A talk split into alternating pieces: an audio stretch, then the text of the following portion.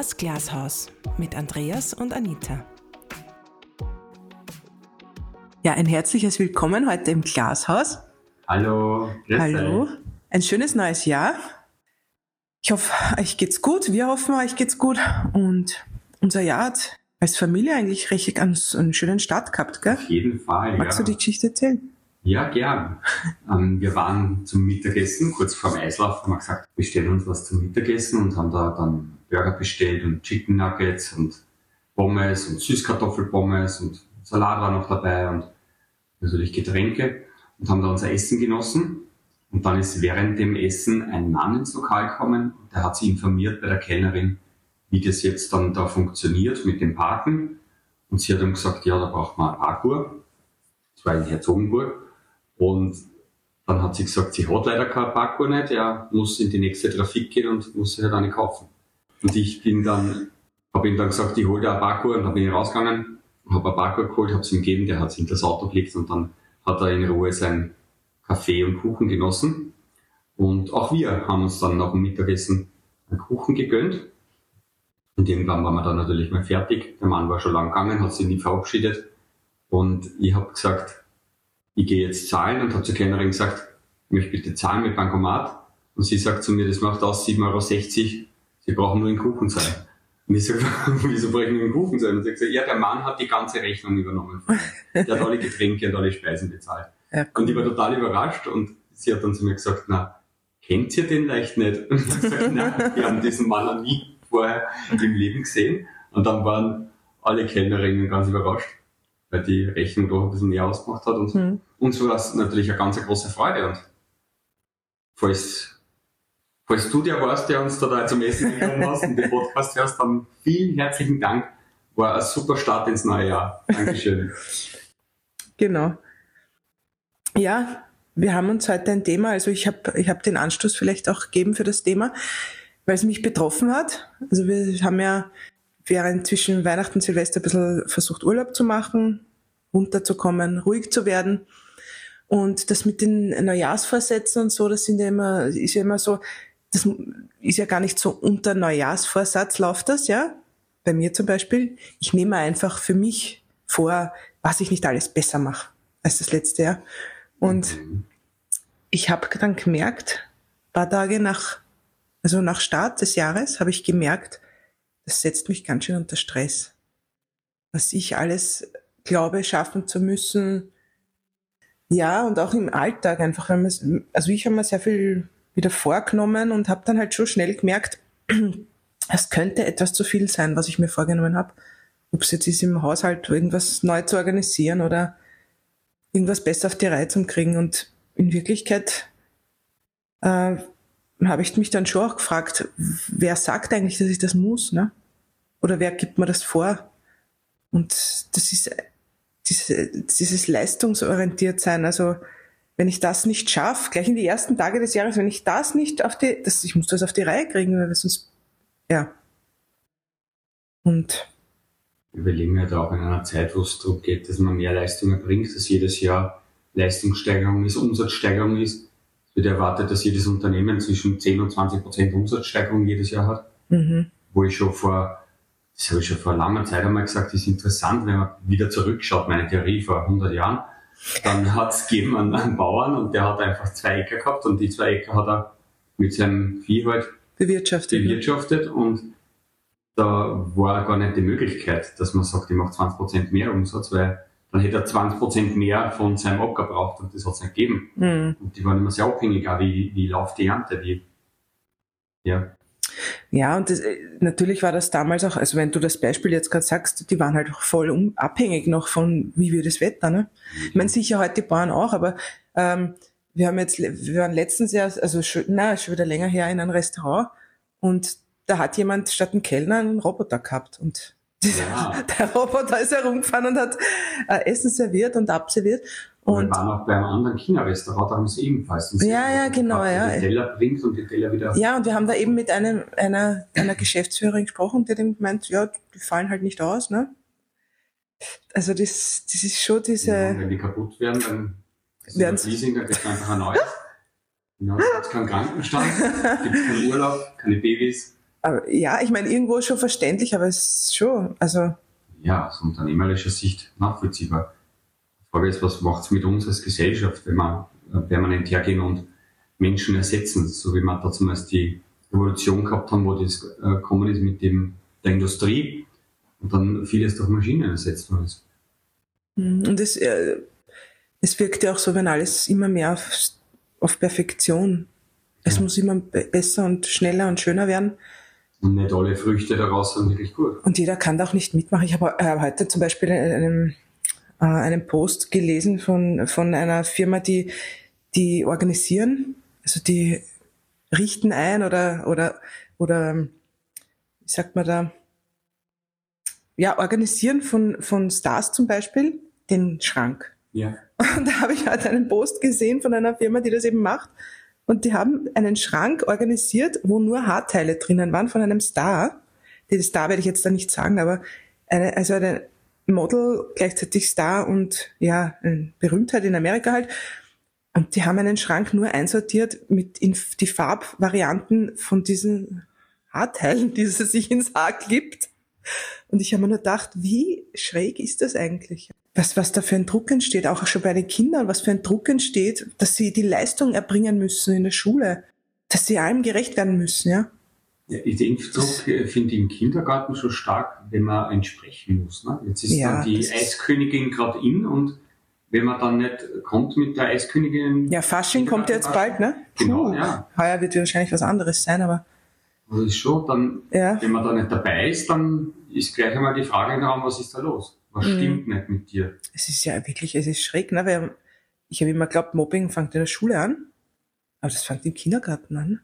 Also ich bin mal die Tatjana in den Kindergarten gebracht und auf einmal kommt ein anderes Kind, ich, die war glaube ich dreieinhalb Jahre alt, kommt zu mir her und die Tatjana zieht sich gerade um, zieht die Jacke aus und das Kind stoßt mich so am Bein und sagt, hey du, warum hat die Tatjana dasselbe wie gestern an?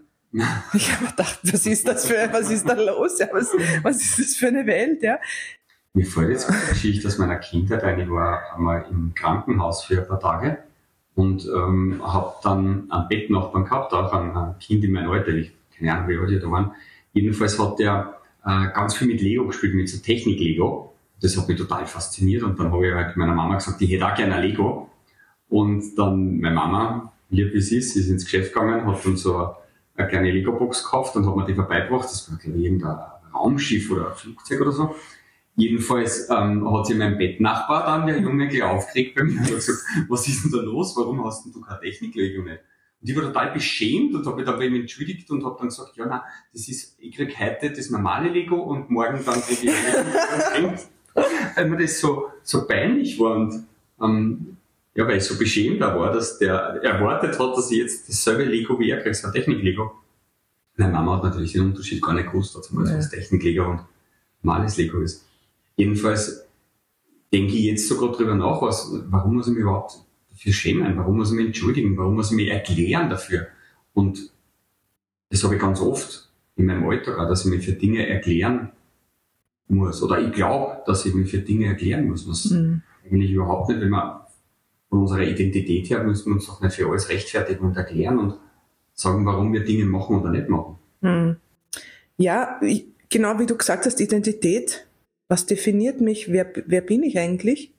Weil wenn ich weiß, wer ich bin, wenn ich, wenn ich weiß, dass ich angenommen bin, so wie ich bin, dann okay, muss ich ja niemandem was beweisen. Ne? Also wir natürlich mit, mit unserem Glaubensleben, dass wir wissen, wer wir sind, wie Gott uns sieht und dass wir genug sind, dass wir geliebt sind, gewollt sind. Und natürlich ist das nicht von Anfang an immer schon so gefestigt. Das ist auch ein Prozess, ja, dass man das auch einmal glaubt, was Gott da zu einem sagt, das, das dauert auch eine Zeit. Ist auch ein Prozess, aber das macht es schon leichter irgendwo. Ich denke mal, wenn ich das nicht hätte, würde ich mir wirklich schwer tun, ja. Dann würde ich mich wahrscheinlich schon noch sehr über Leistung definieren und was ich alles schaffen muss. Ich kann mich erinnern, ich habe ähm, ich hab mich 2008 ja selbstständig gemacht, in dem Jahr, wo wir geheiratet haben, gell? Ja. Und ähm, habe dann gerade, also selbstständig als Musikerin und habe da fünf verschiedene Bands gesungen, in fünf verschiedenen Bands, habe die ganzen organisatorischen Sachen auch für die Veranstaltungen und Auftritte gemacht.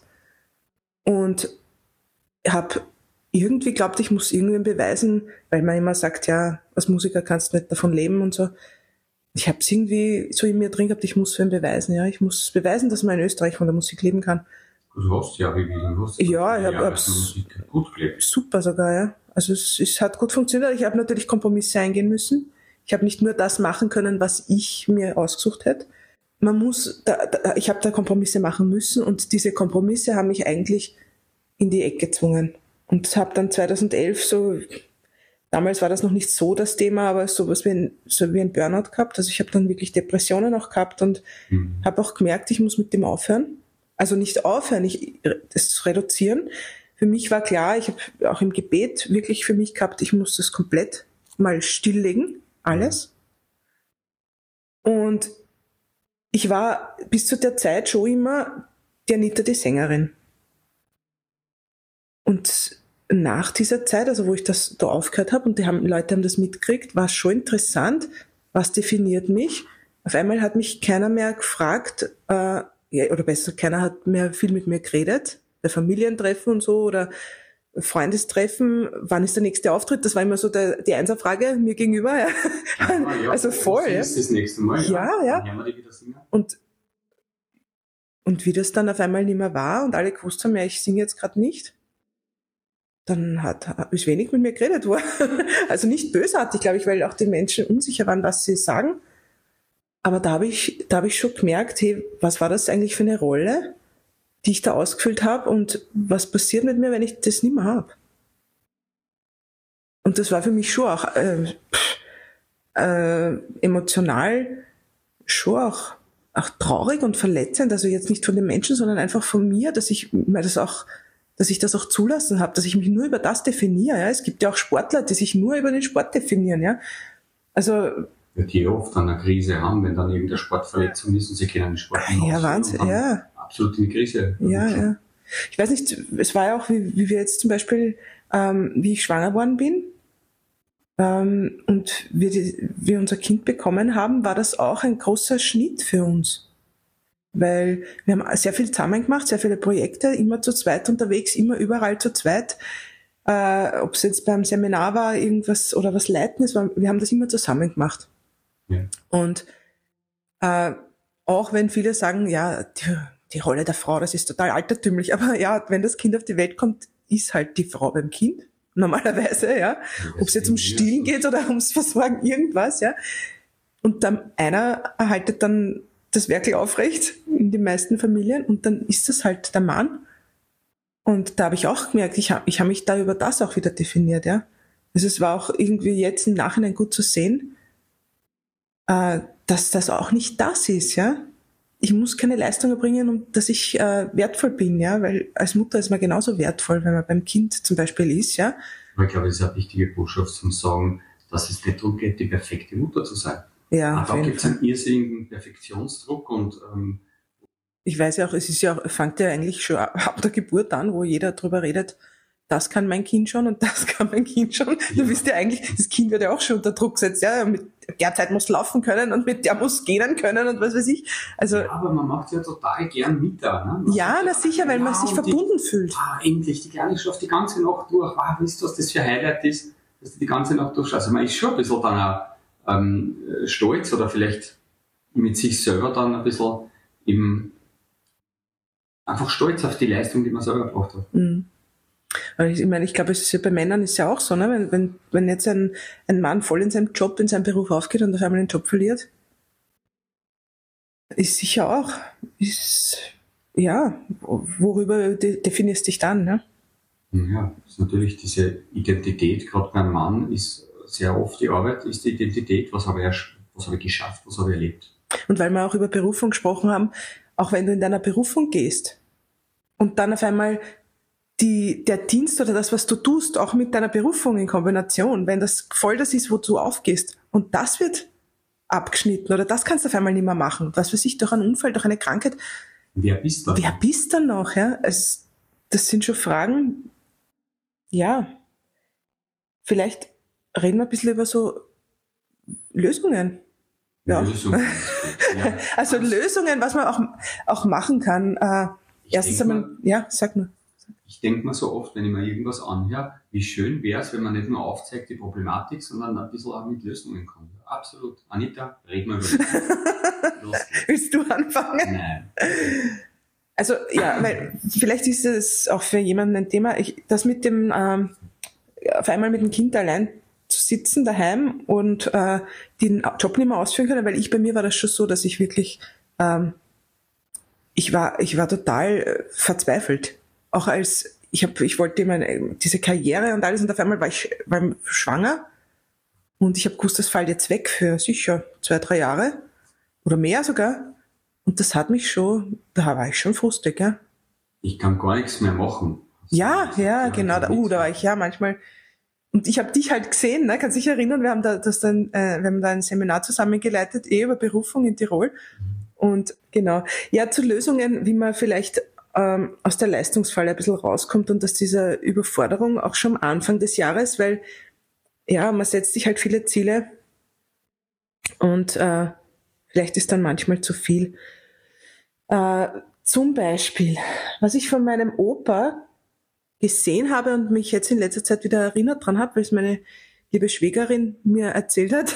mein Opa hat sich nach dem Mittagessen immer beim äh, nach dem Mittagessen in der Küche auf die auf die harte Küchenbank gelegt und hat gerastet. Man sagt ja da so Powernap, aber früher war das ganz normal, dass man sich auch nach dem Essen hinlegt, kurz und rastet.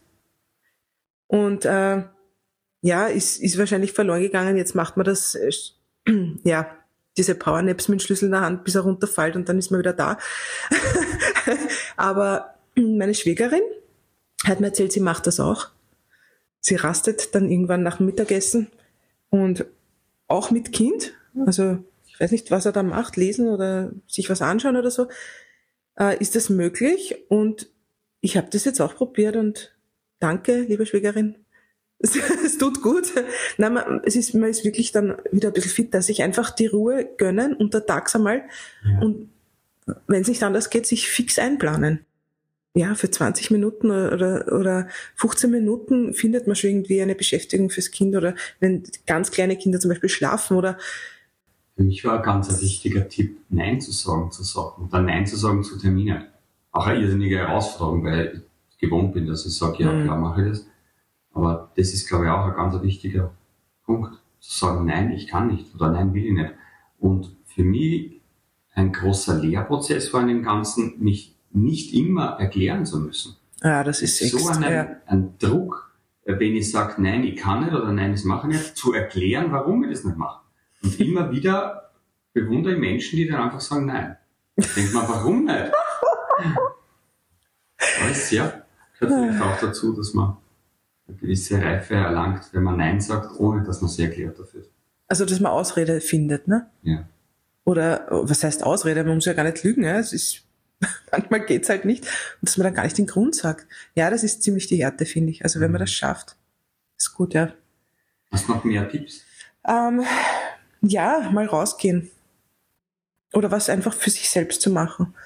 Ähm, egal, ob es jetzt ja, wenn man Familie hat, dass man mit der Familie Familienzeit verbringt. Ähm, Und das rausgehen, in die Natur rausgehen. Mm, ja, nicht jeder hat die Natur gleich zur Verfügung. Also, weiß nicht, stellt sich 20 Minuten aufs Laufband oder was auch immer, ja. Aber äh, was ich, dieses ähm, Multitasking wird ja immer mehr ein bisschen verhasster und wird, sagt man immer mehr, ist ja gar nicht so vorteilhaft, wenn man ständig und auf vollen, auf allen Kanälen büm, büm, büm rennt, ja. Und da finde ich dann halt wichtig, so wie du das zum Beispiel machst, du stehst ja am Laufband während dem Arbeiten, äh, während Computer. Ich nenne das Walking Pad und ich gehe im Schritttempo mit zweieinhalb kmh. Ja, äh, das Hamsterrad, eine neue, äh, neue Benennung. Walking Pad, okay. Das zum Beispiel, das ist gut, wenn du, wenn du Job, aber ich finde, man sollte dann halt wirklich auch Pausen, richtige Pausen machen. Weißt? Also so, dass der Körper sich auch regenerieren kann. Ja. Nicht nur das, Ge nicht nur das Gehirn ein bisschen abschalten, sondern auch den Körper mal eine Ruhe gönnen. Weil ich fall dann schon in diese, in diese Falle rein, wenn die Tatjana zum Beispiel sich dann 20 Minuten oder eine halbe Stunde irgendwas anschaut, dass ich mir denke, na schnell, schnell, dann kann ich noch irgendwas zusammenräumen oder so. Mhm, ja. Uh, und das ist, ja, da, da tut man sich ja gar, eigentlich gar nichts, nichts Gutes. Ne? Weißt du, sagst, fällt mir jetzt gerade ein, ich habe ein Buch gelesen über die Stille. Mhm. Und ähm, der Autor hat dann geschrieben, es ist ganz wichtig, dass wenn man von einem Prozess in den anderen geht, dass man einen Moment der Stille sich nimmt. Das heißt, aber man ganz banal von der Arbeit nach Hause kommt, dass man kurz im Auto sitzen bleibt oder äh, kurz vorm Haus stehen bleibt und sich einen Moment, ein paar Sekunden der Stille nimmt, um einen Übergang zu schaffen in die nächste Situation. Weil wir oft so getrieben sind, von an ins andere zu kommen. Immer von, wir, wir schauen uns die WhatsApp-Nachrichten an und dann sind wir schon wieder im Gespräch und nach dem Gespräch geht es gleich weiter zum nächsten Termin. Wir hupfen ins Auto rein, fangen schon an zum Telefonieren und sind eigentlich von einer Aktion in der anderen. In dem Buch ist halt die Message gewesen, nimm da Zeit, um einen Übergang zu schaffen. Mach eine kurze Pause, das setzt dir mal kurz hin und nimm da ein, zwei Minuten raus, um die wieder zu fokussieren und nachzudenken, zur Ruhe zu kommen. Mhm. Mhm. jetzt weiß ich, warum du manchmal länger im Auto sitzt.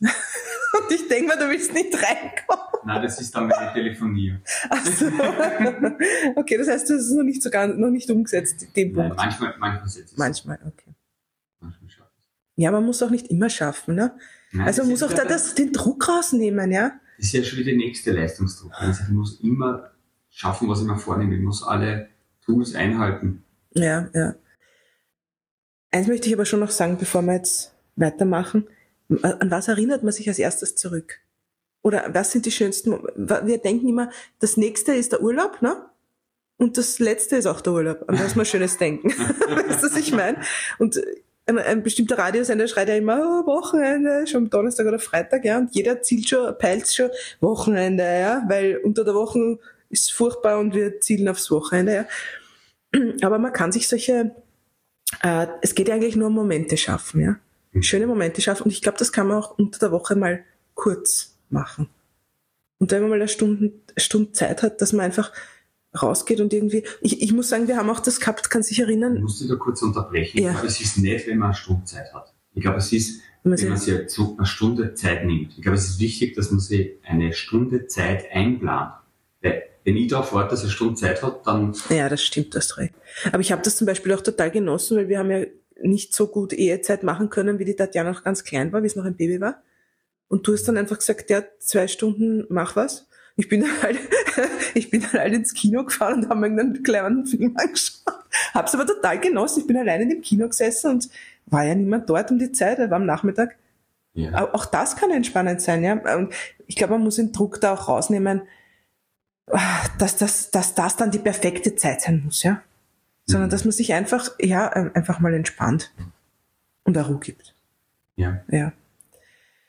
Okay, jetzt sind wir schon ziemlich am e- fortgeschritten. Fortgeschritten, ja. Es gibt, ich würde natürlich noch viele Tipps auch geben, ja, was man, wie man das umsetzen kann. Aber ich würde sagen, wir beten noch. Ja. Ja. Vater im Himmel, wir wollen dir Danke sagen für diese Zeit jetzt und für Erkenntnisse, für Dinge, die du in unserem Herzen angehört hast. Danke auch dafür, dass du der bist, der uns Lösungen bringt, der uns hilft, auch mit unserer Identität immer mehr einzustehen für das, wer wir sind, wie wir sind und uns auch dort und da rauszunehmen, um unser Herz zu schützen und die Dinge zu machen, die, die wichtig sind, die auf unserer Agenda sind und nicht zu allem Ja zu sagen, nur aus Pflichtbewusstsein, aus Verantwortungsgefühl.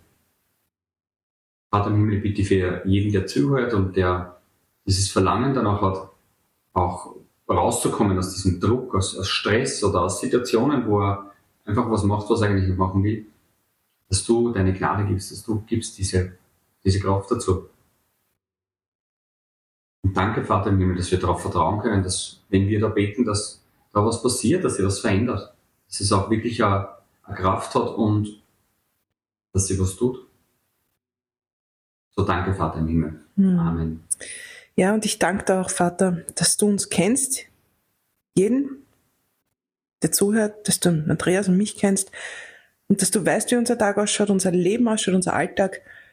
Und Herr, ich bitte dich jetzt, dass du uns zeigst, was die richtige Vorgehensweise ist, dass du uns auch zeigst, ähm, wo wir vielleicht Nein sagen sollen, wo wir den Druck rausnehmen können, wo wir ähm, Zeiten auch einplanen können, die uns gut tun. Was wir tun können, was, was uns gut tut, weil ja, oft sind es Dinge, die, wir wissen gar nicht, was uns gut tut. dass du uns in all dem Freude schenkst und Gelassenheit. Und dass dieser Druck rausgenommen wird von diesem ganzen, wir müssen es leisten, wir müssen es schaffen, wir müssen es machen, die anderen schaffen es ja auch. Ja, dass wir auch aufhören, uns zu vergleichen. Dass wir sehen, wer wir sind und wer, ähm, wie du uns siehst und wie wir einfach als wir selbst als Unikat durch den Tag gehen und ja, einfach rausfinden, was das Beste für uns persönlich ist. Mit deiner Hilfe. Danke. Amen. Amen. Ich denke, das war's für heute. Ja. Dankeschön fürs Zuhören. Danke fürs Zuhören. Wir freuen uns schon aufs nächste Mal. Genau. Und bis dahin sagen wir, vergiss nicht. Gott liebt dich.